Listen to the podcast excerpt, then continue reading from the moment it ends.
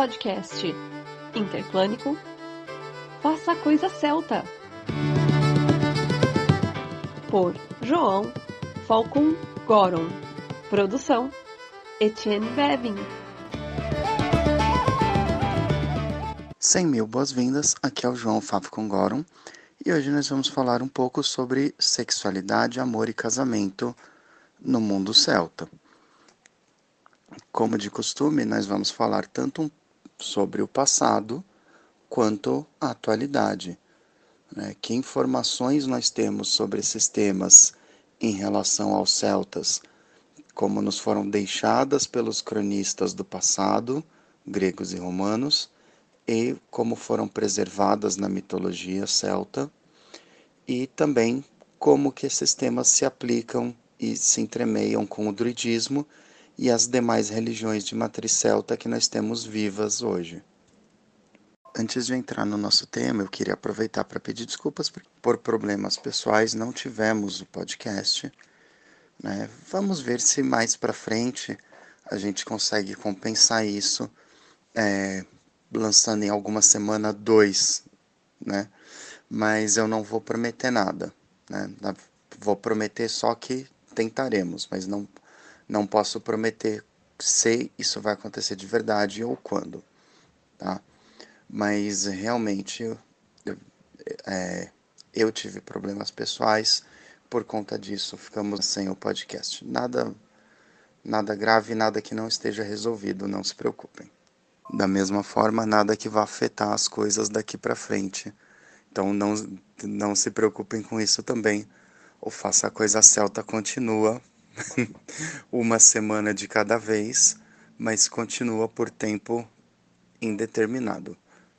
Né? Não tenho como prometer por quanto tempo, quantos anos a gente vai ficar com esse projeto, até quando, mas uma semana de cada vez a gente vai fazendo ele. Se algum dia as coisas mudarem, a gente vai avisar com antecedência, não vai simplesmente sumir. Então, se alguém ficou com receio, por favor, não fique.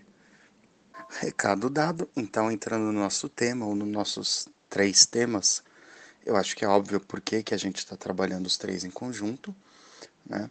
Para alguns deles, nós temos informação histórica, embora, como a gente vai analisar, talvez exagerada. Para outros, a gente tem informação histórica realmente plausível, né? realmente mais firme, assentada, por exemplo, nas legislações irlandesa e galesa, e outros a gente foca mais na mitologia. Mas para cada um deles dá para a gente destrinchar as coisas um pouquinho. Então, quando a gente fala de sexualidade, a gente teve muito os cronistas gregos e romanos falando sobre a sexualidade celta. Claro, lembrando que celta é muita gente.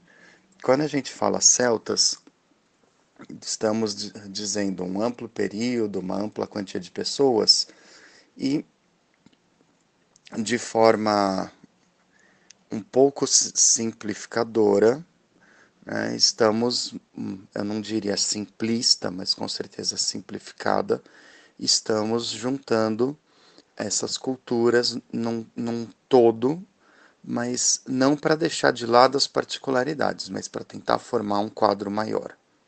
Né? Bom, os gregos e romanos falaram muito sobre a sexualidade celta e de forma exagerada, representando ela, assim como outras condutas celtas, como baseada nos extremos. Então, nós temos que levar essas informações, temos que analisar essas informações com algum grau de cuidado né? Não podemos tomar todas as, todas as informações desses cronistas, desses historiadores, geógrafos, como 100% seguras, 100% corretas logo de cara. Mesmo porque, como nós sabemos, uma parte deles não é testemunha ocular das coisas que escreveu. Escreveu se baseando em relatos de terceiros, escreveu sobre povos que nunca conheceu pessoalmente, é, ou escreveu é, se baseando em outros relatos que já existiam e só compilando coisas ou ajustando coisas para uma segunda audiência posterior.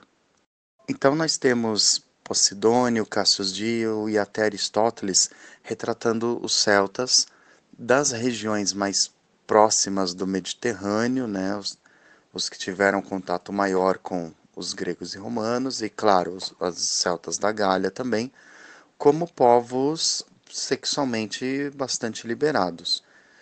Uma parte disso, como eu, eu sugeri, é possível que seja um exagero, pra, porque era com, eram comuns os relatos, os exageros nos relatos sobre os povos que os gregos e os romanos consideravam bárbaros.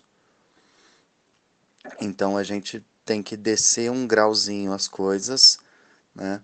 por causa desse exagero constante. É, é só analisar que várias dessas obras que descrevem os celtas e outros povos uh, capítulos que para nós são realistas, junto com capítulos completamente fantasiosos, citando povos e criaturas uh, povos e criaturas fantásticos que não existiam, que não é, citando maravilhas, né? Então, são relatos baseados numa visão de mundo que não separa o que a gente considera histórico e o que a gente considera mitológico hoje em dia. No caso dos celtas, a gente vai analisar que eles provavelmente eram sim ou, menos travados, sem correndo o risco de incorrer num anacronismo, né? Mais liberais sexualmente do que os gregos e os romanos. É claro, eu falar que os gregos e os romanos eram sexualmente travados também é, é um, julga, um juízo de valor, né? E parece estranho, já que a gente associa muito, assim, a nossa mídia associa muito, por, por exemplo, os romanos com orgias, com devassidão e etc né, e traz sempre uma visão da, daquela Roma decadente, do, de retratos caricaturais de Nero e Calígula. Né? Mas o, a questão é que as sociedades gregas e romanas possuíam regras bem estritas, legais e sociais, no que diziam respeito à sexualidade da mesma forma, casamento, né? Então, em comparação com a sociedade grega e romana, parece que, esses, que a sexualidade em si era menos regida por lei e por um conjunto firme de regras sociais. Um conjunto de regras sociais que podia colocar as pessoas sob risco de repreensão social a gente vê na, na mitologia, principalmente, que parece haver um risco muito maior, um, um receio muito maior de reações de pessoas específicas do que da sociedade como um todo. E isso é uma medida importante para a gente considerar. Então, por exemplo, quando Dagda se une com Boan, não há um receio de, de nenhuma das duas partes sobre uma reação generalizada pra, é, de desdém para a conduta deles. Mas há uma reação pura e simplesmente de qual vai. Há um receio pura e simplesmente qual vai ser a reação do marido de Boa. Então temos que esconder esse caso por causa da reação dele, mas não por um risco, um receio de uma reação social como um todo. Uma coisa que chama bastante atenção é o relato do Cassius Dio, que descreve o encontro entre a esposa do, do líder ou, ou rei Argentocoxus e a, esposa, a imperatriz Júlia Donna né? O, o, que é a, a esposa do imperador Septimius Severus, foi imperador na virada do, do século II para o, século, para o começo do século III. E ele atribui, a, ó, atribui a, a Imperatriz Júlia uma crítica né, ao comportamento sexual escancarado dos celtas, considerado promíscuo, é, e a resposta do, dessa, a resposta da mulher celta, né, a resposta da esposa de Argentocoxus, cujo nome não foi registrado, seria nós lidamos com as as necessidades da natureza, os desejos da natureza de uma forma muito melhor do que vocês, mulheres romanas, porque nós nos unimos abertamente aos melhores dos homens, enquanto vocês se deixam ser uh, violadas ou, ou degradadas pelos mais vis deles. Essa, essa conversa, da forma exata como ela foi registrada por Cassius Dio, por Cassius Dio. Hum, gente, não tem como ter certeza se ocorreu, mas existe a crítica de que ela provavelmente é muito mais uma uma ficção, uma invenção feita para servir de crítica à sociedade romana do que um retrato direto, uma resposta real da esposa do Argentocoxus. É, é um pouco um pouco exagerado pensar, independente do, do período histórico, mas pensar que duas, por assim dizer, primeiras damas, com perdão novamente do anacronismo, ficariam dando patada uma na outra num encontro diplomático, né? ficariam abertamente trocando farpas, não, ao invés de simplesmente conversarem ó, é, de temas mais leves, né? estabelecerem uma troca de presentes e etc. Aí não pelas, numa questão não pelas mulheres em si, mas uma questão por protocolos diplomáticos que existem desde a antiguidade, né? Uma troca de ofensas entre a, as esposas de dois líderes te, provavelmente teriam um resultado muito mais desagradável, né, que aí sim seria registrado de outra forma. Então o relato fica, faria muito mais sentido se chegasse até nós, faria muito mais sentido não, seria muito mais crível se chegasse até nós como sendo a causa de algum conflito. Né?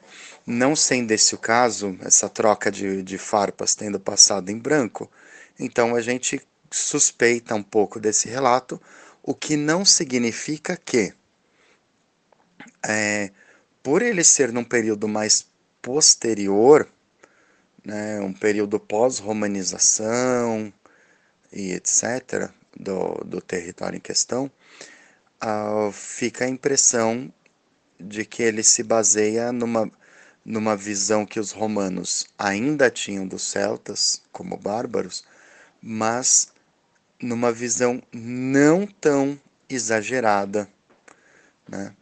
numa visão que talvez tenha um fundo de verdade nesse primeiro sentido que eu falei minutos atrás, de a sociedade celta parece realmente ter sido menos travada por regras de sexualidade do que a sociedade romana e a sociedade grega nas suas regras formais. Tá? É uma diferença óbvia entre as regras formais de uma sociedade e as atitudes que são consideradas um desvio disso ou uma exceção.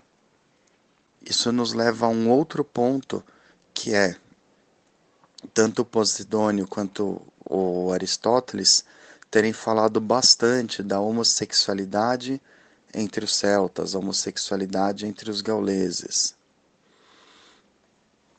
E o que parece ser o, o que eles destacam, né?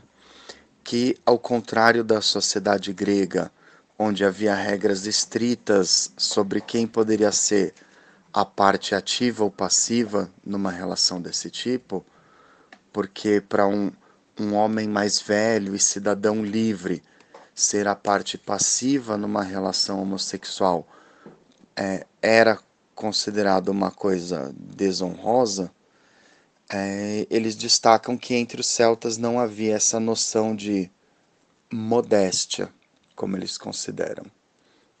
Então, o Diodoro Sículos, citando Posidônio, fala sobre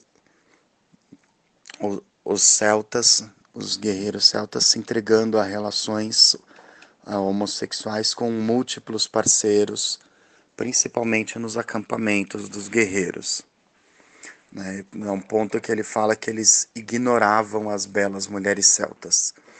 Então, a gente pode considerar que haja uma verdade nisso, de a, a homossexualidade entre os celtas não, não estar é, presa às mesmas regras e tabus sociais que ela tinha na sociedade grega, que delimitava como essa sexualidade poderia ser exercida, mas a gente também tem que considerar que seja um exagero falar que todo, to, é, falar que todos os guerreiros celtas ignoravam as mulheres. Não é isso que a gente tem como uma verdade histórica, não é isso que a gente tem como o, o, o apresentado pelos próprios outros relatos sobre os celtas, né? nos quais a gente tem claramente é, casamentos de líderes guerreiros com mulheres e também na mitologia, isso presente o tempo inteiro. Então, o que nós podemos considerar é que muito provavelmente era normal, era comum o relacionamento entre guerreiros, né, sem que isso não fosse a regra, sem que isso fosse a única regra. Entendem essa, essa posição? Não era uma coisa restrita é, a determinados protocolos, como na sociedade grega, mas não significa que todo guerreiro celta fosse homossexual por definição. Quando a gente começa a analisar a sexualidade de determinados personagens, e aí o caso mais claro normalmente acaba sendo, o exemplo mais claro acaba sendo o Kuhulen. Então eu já comentei, acho que pelo menos dois podcasts anteriores, sobre a ligação dele com o Ferdiad, que muita gente considera que os dois tinham sim um relacionamento que não era apenas de amizade, não era apenas de meu maior companheiro de batalha, meu melhor amigo do, da juventude, né? E sim que era um relacionamento mesmo. Mas em paralelo a isso, a gente sabe que Corrolen era casado. Então, o mais provável é que esse, mesmo esses relatos de que o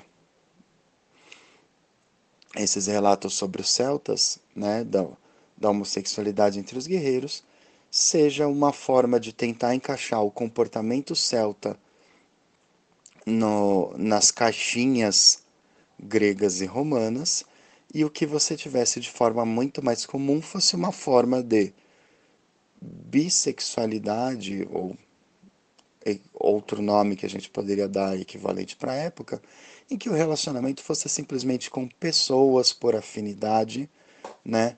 Sem que você tivesse uma sociedade, uma sem que você tivesse uma parcela é, da sociedade se fechando especificamente em um tipo de relacionamento como a regra total, que é a impressão que os cronistas querem passar.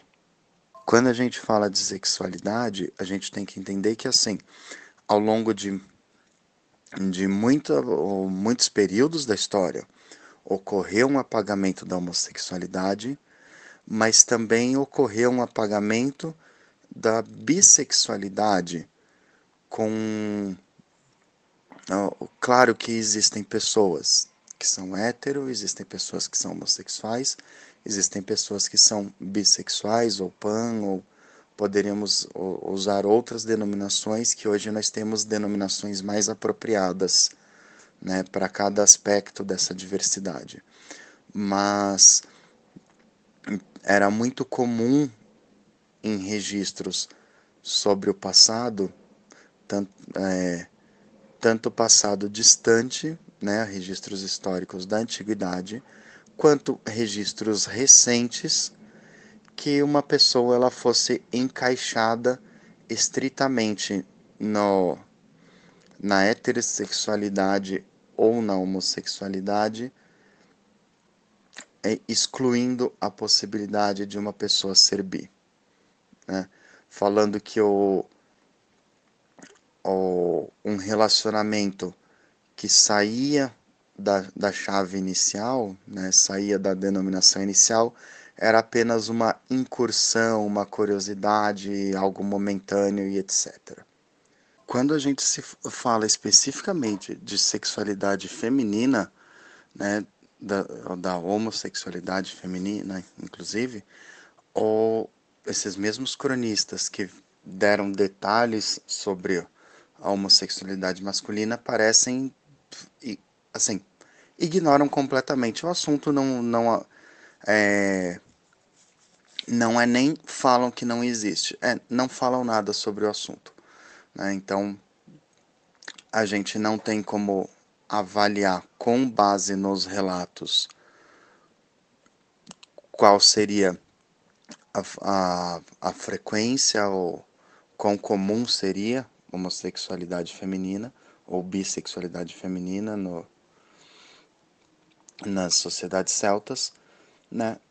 Porque, simplesmente porque não existem relatos sobre, o que de forma alguma significa que esses espectros da sexualidade não existissem, né? A gente pode com certeza considerar, partindo dessa visão de que os celtas eram mais liberados e a gente vê oh, a gente vê base para isso na, nos mitos, na lei e no, nos relatos, então a gente pode considerar que fosse igualmente comum, é, igualmente presente no dia a dia das pessoas, né? Fosse uma, uma opção tão aberta e possível quanto qualquer outra, e que só não tenha entrado no, nos relatos por uma falta de interesse, falta de interesse no uso político dessa informação dos cronistas estrangeiros que fizeram esses mesmos relatos.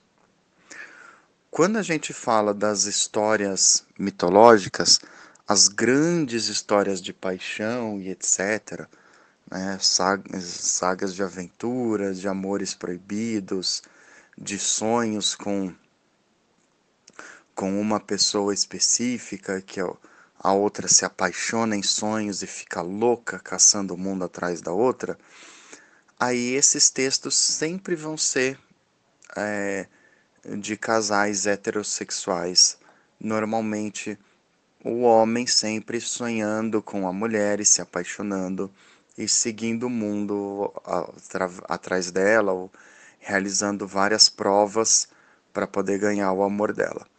Um dos exemplos mais claros que a gente tem isso, disso, né, é o, dessa história de paixão em sonhos, é a história do Puel que se apaixona pela Rhiannon inicialmente já em sonhos, antes de conhecê-la. Depois ele vai encontrá-la. É, aliás, o Mabinogan, de forma geral, tá cheio dessas histórias. Da, um dos outros relatos sendo o de Kiwook Owen, né, que também Kiwook se apaixona em sonhos e daí busca oh, busca por qualquer informação que possa levá-lo levá até Owen. Como essas histórias de amores proibidos normalmente giram ao redor de personagens não apenas nobres, mas de personagens monárquicos, é, a gente também pode pensar que haja um, um, peso grande de tradições de sucessão nisso, né? As histórias de amores proibidos serem sempre histórias em, é, com princesas, né? ser por conta disso, desse aspecto de sucessão entre a nobreza, que sim já existia entre os celtas.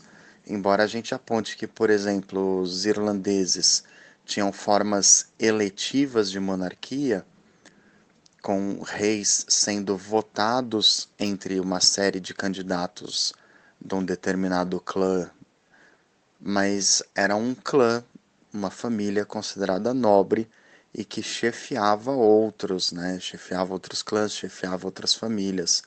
Não era qualquer pessoa que poderia ascender à nobreza.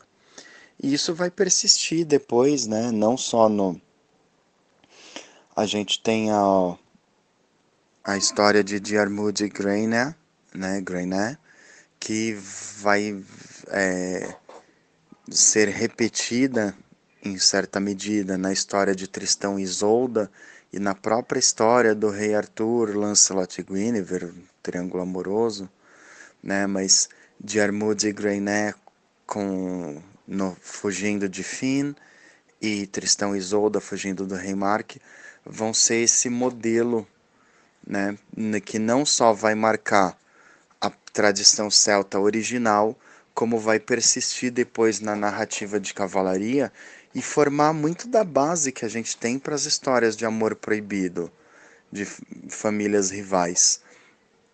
Então, os grandes heróis celtas, os grandes relatos, sempre são de um um amor proibido pelo pai da, da noiva, proibido pelo pai da princesa. A própria esposa de Cuhulen, que é Emer, cai nessa situação. Os pais de Lug, embora aí você tenha um outro aspecto da, da profecia de que Lug mataria Balor, mas então Balor havia trancado a filha numa torre que o, o pai de Lug precisou invadir para poder conhecê-la, né? E, e gerar o filho e na história de Kiwuk Owen também, né? Ou uma profecia semelhante por conta da qual tem gente que equipara essa história em alguma medida, na verdade o Spadaden Pencaur, que é o pai da, da Owen, equipara ele em alguma medida com o Balor, por conta de ambos terem essa profecia de que seriam mortos, né, no caso do de Balor seria morto pelo neto, no caso do Spadaden seria morto no dia do casamento da filha. E por conta disso ele coloca uma série de provas impossíveis para o Kilwoke resolver antes de conseguir a mão da filha, de forma muito semelhante ao que o pai da Emer faz com o Kuhulen, mas em ambos os casos o herói sucede e acaba matando ele e o seu grupo de guerreiros é, derrota o pai da noiva né, e, e, mata o pai da noiva no, no dia do casamento. O relacionamento do, de Kohulen e Emer é peculiar também, porque o Kohulen, ao longo do, do casamento dos dois, tem vários relacionamentos, né? não só com o Ferdiad, mas tem várias amantes, e ele já tinha filho fora do casamento antes, né? Isso é outro ponto importante para nós, que não, não aparece haver nenhum tabu sobre filhos do fora do casamento, não aparece haver nenhum tabu sobre sexo fora do casamento, né? E como eu falei logo no comecinho, parece haver mais um medo de represália de pessoas específicas né, por parte de pessoas específicas, do que um medo de represália de ou, social em si, né? E no caso do Kuhulen, ele teve várias amantes, né? Todos casos de duração mais curta, né? Por assim dizer. O, o único caso que realmente preocupou a Emer e ela ficou com ciúme foi quando ele e Fandi, que era a esposa de Mananan, se apaixonaram um pelo outro. E a resolução é algo muito interessante, porque Mananan, você tem Mananan vindo para buscar a esposa, né? Da mesma forma, você tem Emer demonstrando ciúmes de uma forma intensa pela única vez, e ela estava inicialmente disposta a matar Fandi, a qual, por sua vez, o Emer, por sua vez, quando encontra toda a situação, né, percebe que Fandi realmente ama Kuhulen e praticamente se dispõe a, a deixá-lo então, né, permitir que ele se separe dela e, e fique junto com Fandi. A qual, por sua vez, então percebe que, nossa, se ela é tão. Oh, se ela é, é, é uma pessoa tão boa assim, então eu não vou é, terminar com o relacionamento dos dois. E ela pede então para oh, Mananan levá-la de volta, né? Mananan que havia vindo buscar a esposa. Claro, nós temos uma versão, né? Nós temos também a visão de que Fanny simplesmente fica com medo de Emer, que é tipo realmente acabar com ela. Mas é inter... o que eu acho particularmente interessante é que não há uma tirando o ciúme, mas não há uma represália por parte de Emer para com Kuhulin, muito menos por parte de Mananan com Fandi. É, a resolução da história né, que Mananan balança o seu manto, né, agita o seu manto entre Kuhulen e Fandi, e isso faz com que os dois esqueçam um ao outro. Mas Mananan não parece em nenhum momento demonstrar uma forma de ciúmes ou, ou ao qualquer ameaça a Kuhulen ou a esposa. Então, é esse tipo de relato que faz com que a gente uh, considere que, se eles são realmente um retrato de como pode ter sido a, que, a, a questão na sociedade, em determinados momentos, em determinadas castas, que então os relacionamentos abertos, né, um casamento aberto, como a gente denomina hoje, fosse realmente uma possibilidade mais, mais simples, mais comum, né? A gente já sabe que existiam os casamentos temporários.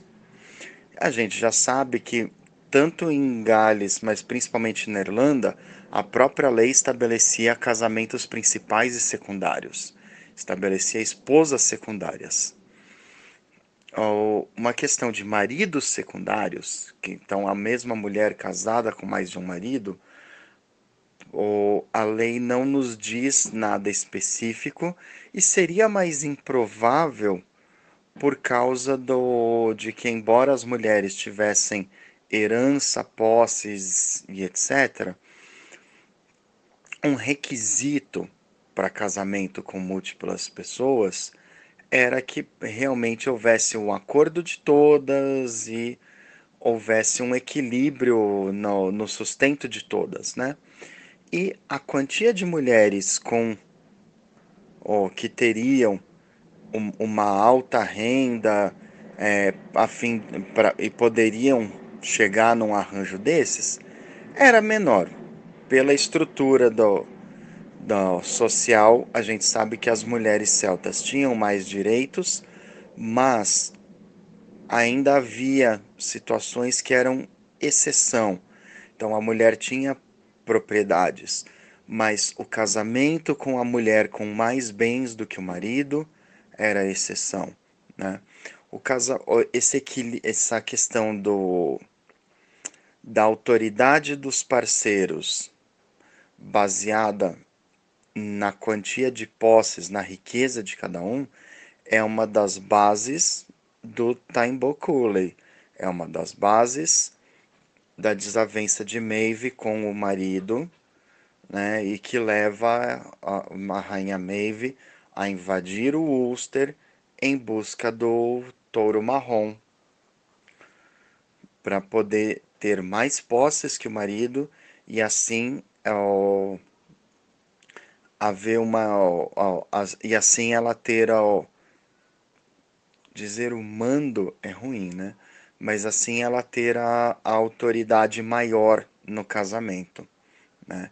Porque a gente tem claramente na lei irlandesa a prescrição de casamento em igualdade de bens, casamento com o homem em uma posição mais elevada que a mulher e o casamento com a mulher em uma posição mais elevada que o homem, todas baseadas nessa soma de status pessoal, linhagem familiar e riqueza. Falando de tabus de sexualidade, o único momento que a gente parece ter um tabu social é no Mabinogion, na história de Gwydion e Erenhod, é, em que o, o tio deles precisava manter os pés no colo de uma virgem quando estava em época de paz. E por a, aquela história que a gente já conhece, que o irmão de Arian, o Gwydion e o, o irmão criam uma guerra, né, para o tio ir para a guerra, porque o, o irmão de Gwydion estava com tesão pela, pela garota que servia ao seu tio e o, ele vai e estupra ela, né, comete um crime contra ela e os dois são punidos depois por conta disso. Agora, na busca por uma nova virgem é, no colo de quem apoiar os pés, então é sugerida a própria Rod, né, sobrinha do rei. E é perguntado se ela é uma virgem, porque esse é o, essa é a regra, né, essa é a a necessidade mágica do tio, ela diz que sim, e num teste de passar por cima de um bastão, ela dá a luz a, a mais de um filho. Né? Então, nessa história, a gente tem um tabu, parece estar ligado mais ao fato de Rod ter mentido sobre o tema do que alguém realmente se importar com o fato de se ela era virgem ou não. Assim, era o requisito mágico, mas eu quero dizer, ela não parece ter sofrido nenhuma oh, nenhuma discriminação, repressão social pelo fato de não ser virgem, mas sim ela se sentiu em, em, extremamente envergonhada em relação a isso, né? Que ela havia afirmado que era Existem interpretações muito mais complexas dessa história, como a interpretação que a Maboadá faz, que eu já sugeri no, no que fosse examinada, né? Quando, no, podcast sobre o Mabinogion, eu já comentei da interpretação que ela faz. Eu realmente sugiro que, que quem se interessa pela história dê uma olhada com outras lentes. Então a gente pode, essa própria ideia de um teste de virgindade é extremamente absurda, né, no nosso, na nossa visão de hoje. É, considerar que no Brasil tivemos concursos públicos que na carreira apareceu isso como requisito no edital, as mulheres apresentarem teste de virgindade, sendo que para os homens participantes do concurso não havia requisito nenhum desse tipo. Então, assim, é óbvio que a gente tem os mitos eles têm uma relação com o momento que eles foram escritos mas eles também têm a relação com o que nós queremos podemos precisamos interpretar deles hoje. E nesse sentido a gente não pode fazer só a leitura da época para um mito desses. A gente tem também que ver como ele se relaciona com a nossa vida hoje. E aí ele é bem problemático. Mas então a história de Rod parece ser o momento em que nós realmente tivemos um, um tabu pesando em cima de uma mulher em termos de restrição sexual, é, que é bem diferente, por exemplo, da história da Rainha Maeve, que fala que nunca se deitou com um homem sem que houvesse outro esperando nas sombras. Uh, a gente vai considerar nesse caso, que essa história não é necessariamente ó, direta, né? essa história não é necessariamente ó, literal, que ela pode estar representando a soberania, então significa que a soberania nunca, é, nunca nunca foi exercida por alguém sem que outras pessoas estivessem cobiçando, mas também é um aspecto reducionista, né? Também é um aspecto extremamente reducionista em relação a analisar Maeve como realmente uma mulher, né? Como uma uma grande rainha, alguns colocam inclusive uma deusa que foi humanizada, né, pra, pelos cronistas na hora de passar a história para o papel, mas então a, a gente tem que fazer a análise dessa fala dela em mais de um nível. E um deles, com certeza, é de que não era absurdo para uma rainha celta falar isso, porque exatamente ela não não é colocada em xeque em nenhum momento por essa fala, né?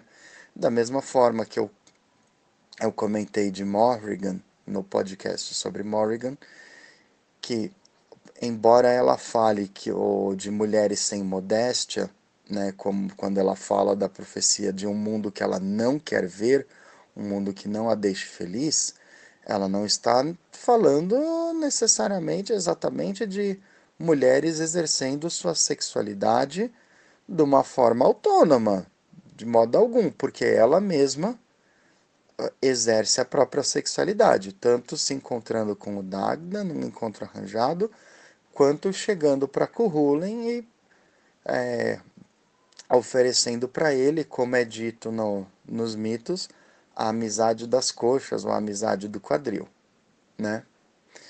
E Kuhulen, que é, é, é, é muito peculiar, né? Porque ele teve vários, várias amantes e especificamente a Morrigan ele rejeita.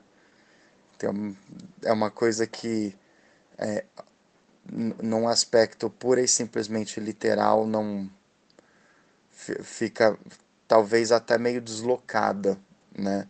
Ele não aparece em nenhum momento como rejeitando os avanços de outras mulheres mas no caso da história da Morrigan, ele rejeita o avanço dela, dizendo que ele não tinha o, o tempo para isso naquela hora, não tinha o interesse para isso, porque tinha outras coisas mais importantes com que se preocupar. O que é um contraste gigantesco com o Dagda tendo dois encontros no mesmo dia, né? Primeiro a princesa Fomor de forma incidental e depois a própria Morrigan que era um encontro que já estava combinado antes. E retomando o tópico de casamento, né, falamos de casamentos múltiplos, casamentos poligâmicos e que haviam também casamentos secundários, ca casamentos temporários, desculpe. Os casamentos temporários, eles parecem ter sido mais um arranjo de tradição do que um arranjo da lei. Tá? Eu não consegui encontrar nem no Cain Lamana, que é o, um manuscrito que fala sobre os tipos de união, né? e nem no, no, no Shenhusmor, que é o Código Civil Irlandês, as menções ao casamento temporário. Mas na tradição ele está muito bem documentado. Casamentos de meses ou mais comumente o casamento de um ano né, que depois podia ser renovado, podia ser transformado em um casamento regular e etc. E o que nós temos bem documentado também é o divórcio, os motivos para divórcio na lei irlandesa. Então a gente tem agressão física como sendo um, um motivo documentado, ou no caso do o marido trazendo uma amante, uma esposa secundária para casa, também poderia, a, a, mulher poderia, se fosse o caso, dissolver o casamento, e isso gerava uma série de, de consequências para o homem, né? É, poderia, durante três dias, ela tinha um direito limitado de agressão contra a nova esposa, né? Mas depois disso, ela estava aceitando a situação. A, a esposa secundária também tinha que pagar uma taxa, uma multa para a primeira esposa, né? Mas passados esses três dias, passadas essas multas e etc., era uma relação estável, sujeita a divórcio por separação, por qualquer das partes, pelos motivos que fossem reconhecidos na lei, né? Mas é, era uma questão estável. O adultério normalmente estava mais sujeito a uma multa, a uma compensação, do que ao divórcio embora pudesse ser também um, um motivo. Uma coisa interessante é também, o, Shane Rosmore ele menciona o, a homossexualidade do marido como um motivo para o divórcio. Não fala nada sobre homossexualidade feminina, nada sobre bissexualidade e não, não tem nenhuma restrição, proibição, multa, punição para essas sexualidades em si. Entende a diferença?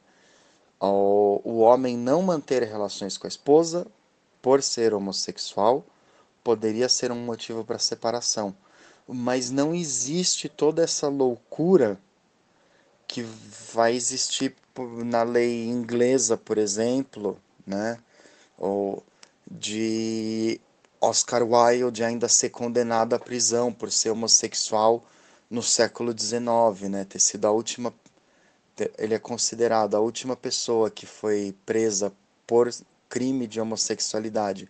Esse tipo de, de delírio não existe no Shen Rusmore, que é o Código Civil Irlandês, nem no, no livro de Aikeu, que é o, o Código Penal.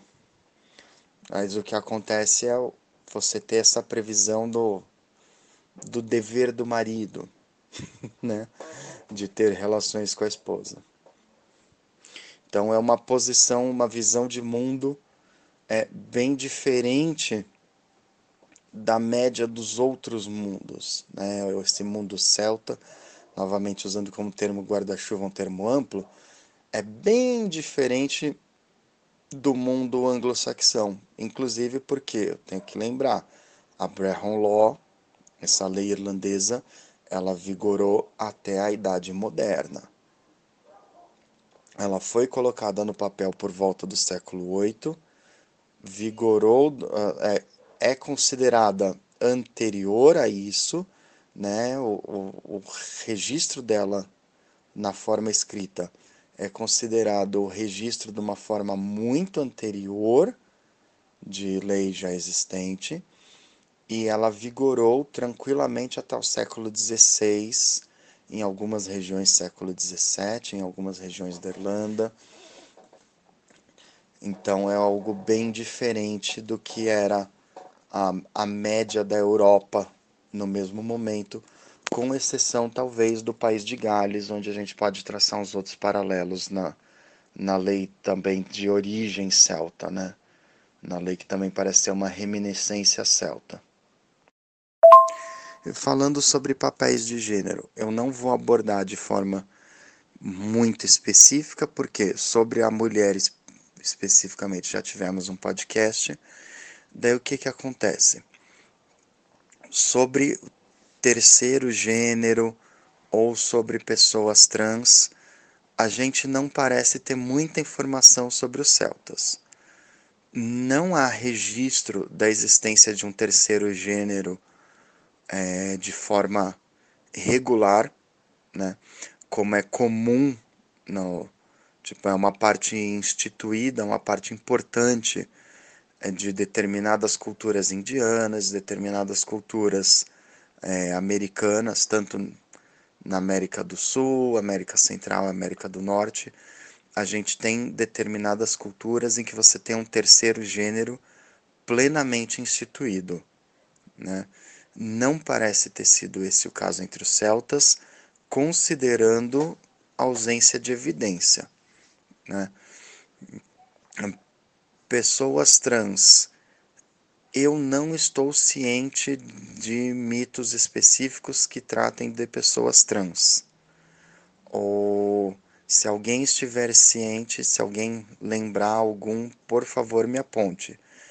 A história de, do Gwydion e Darian Rod, novamente, Gwydion e o irmão, eles são punidos e nessa punição é, cada um deles passa por gênero masculino e feminino em formas animais, mas é uma punição. Então é algo completamente diferente da existência de pessoas trans, que é, o, que é a própria natureza da pessoa, né?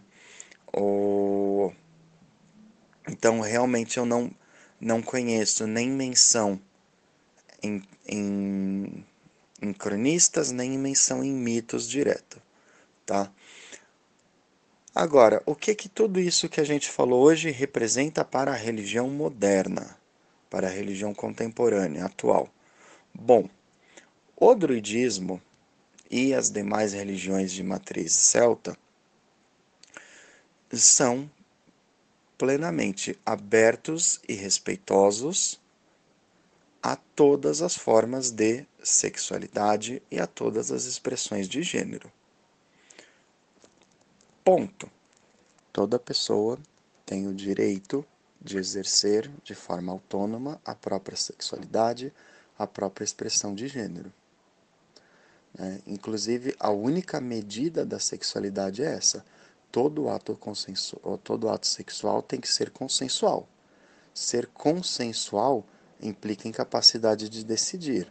Essa capacidade de decidir, de manifestar consentimento, ela deriva tanto de requisitos legais, normalmente maioridade legal, quanto do pleno exercício da, das capacidades.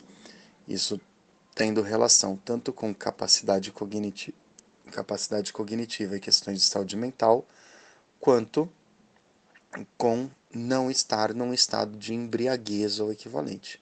Né? Embriaguez é um termo que a lei usa de forma ampla e se refere não só a álcool, mas a qualquer substância lícita ou ilícita que cause alterações no estado de consciência. Né? Então, todo ato sexual tem que ser consensual, essa é a única medida. Dentro disso, o druidismo, reconstrucionismo celta, xamanismo celta, politeísmo gaélico, paganismo irlandês, paganismo escocês, qualquer religião celta considerada de forma mais específica, é aberto e respeitoso a todas as formas de sexualidade, todas as identidades de gênero. Né? Se alguma pessoa dentro dessas comunidades é, discrimina as outras por conta disso, ela não está entendendo o sentido de variedade e respeito que baseia essas religiões pela própria variedade e respeito existentes na natureza. Né? Não está entendendo a função da religião, que é a busca do bem da tribo, do clã, da comunidade, e esse, esse bem só pode ser alcançado né, se todo mundo está podendo viver a sua vida nas melhores condições. Então, se alguma ordem se, que se aponta como uma ordem druídica também discrimina esse tipo de, de esse tipo de expressão humana, a gente tem um problema aí. E tem um problema que tem que ser trabalhado, corrigido por toda a comunidade, não apenas pelos afetados diretamente. Aliás, afetados diretamente é um termo ruim, porque eu posso ser uma pessoa hétero e cis, mas se uma coisa ataca um irmão ou uma irmã meus que não é por a, essa pessoa não ser hétero, por essa pessoa não ser cis, por essa pessoa ser ace, ser poli, isso me ataca, isso me fere. Não está afetando a minha expressão, mas está afetando a minha família. Então, sim, me afeta diretamente, na medida em que isso causa dor na minha comunidade. É por esse motivo que, para questões desse tipo, eu acredito que a resposta da comunidade sempre tenha que ser unificada, sempre tenha que apresentar uma frente unificada em termos de respeito e de liberdade dentro e fora da comunidade. Bom, como sempre, eu falei bastante por hoje, então eu vou ficando por aqui. Faça a coisa celta e nós nos vemos na próxima semana.